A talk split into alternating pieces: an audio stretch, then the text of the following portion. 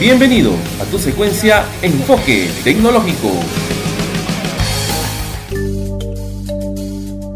Hoy hablaremos acerca de la educación virtual, ya que se ha convertido en una necesidad. El primer consejo es el siguiente, enseñar de manera ágil.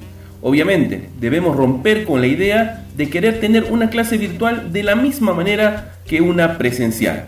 Ahora veamos algunas características de la educación virtual. Una de las características que tenemos a continuación es la sincrónica, aquella que es con contacto directo entre docentes estudiantes, utilizando alguna plataforma que soporte el video en vivo y en directo.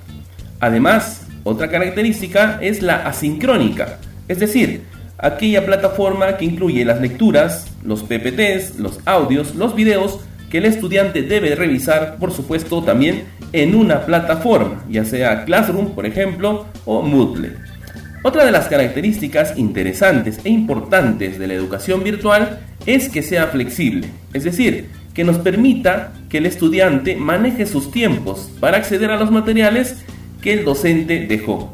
Tiene que tener un tiempo de interacción el maestro, pero también el estudiante tiene que interactuar con sus materiales. Además, recordemos en este momento los estudiantes se encuentran en confinamiento y muchas veces los espacios en el hogar y los medios disponibles para realizar las tareas virtuales son de difícil acceso. Así es que a tomar en cuenta este otro consejo.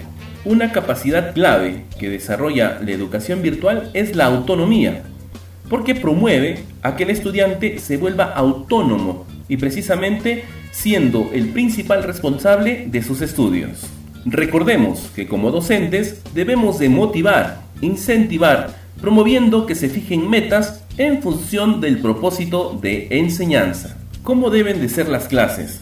Deben de ser divertidas. Obviamente que tengan la sensación los estudiantes de estar conectados con sus amigos. Van a interactuar con el docente y por supuesto vamos a transmitir conocimiento.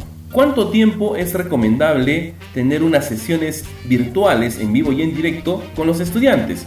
Según los expertos, de 10 a 12 minutos con los niños del nivel inicial y de primaria y secundaria unos 40 minutos para no agobiarlos ni cansarlos. Hablando del soporte tecnológico que debe de tener las clases virtuales, hablamos de una herramienta de tipo plataforma en la cual se depositan todas las tareas, las actividades, videos, audios. Hablamos, por ejemplo, de Classroom, hablamos de Moodle y toda una suite completa que nos ofrece Google for Education. Son plataformas dedicadas precisamente a esto, a ser repositorios, aquellos espacios donde se van a concentrar y organizar las clases y sesiones y todos los materiales respecto al dictado de clases. Además de ello, necesitamos aquellas plataformas virtuales que nos permiten interactuar en vivo y en directo con nuestros estudiantes. Por ejemplo, tenemos a Zoom, una de las herramientas que se está usando bastante. Otra de las herramientas que se está comenzando o se va a comenzar a usar de manera gratuita es el caso de Google Meet, liberada desde mayo a septiembre, gracias a la empresa Google.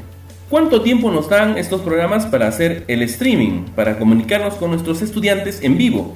Bueno, Zoom nos da 40 minutos como máximo y luego cierra la sesión. En el caso de Google Meet nos da hasta una hora. Recuerda que no solo necesitamos de estas plataformas, sino también de otros programas. Y todo va en la nube. La idea de la educación virtual no consiste en tener a un profesor con un pizarrón. Estamos viviendo la cuarta revolución industrial. Es digital y no podemos quedarnos.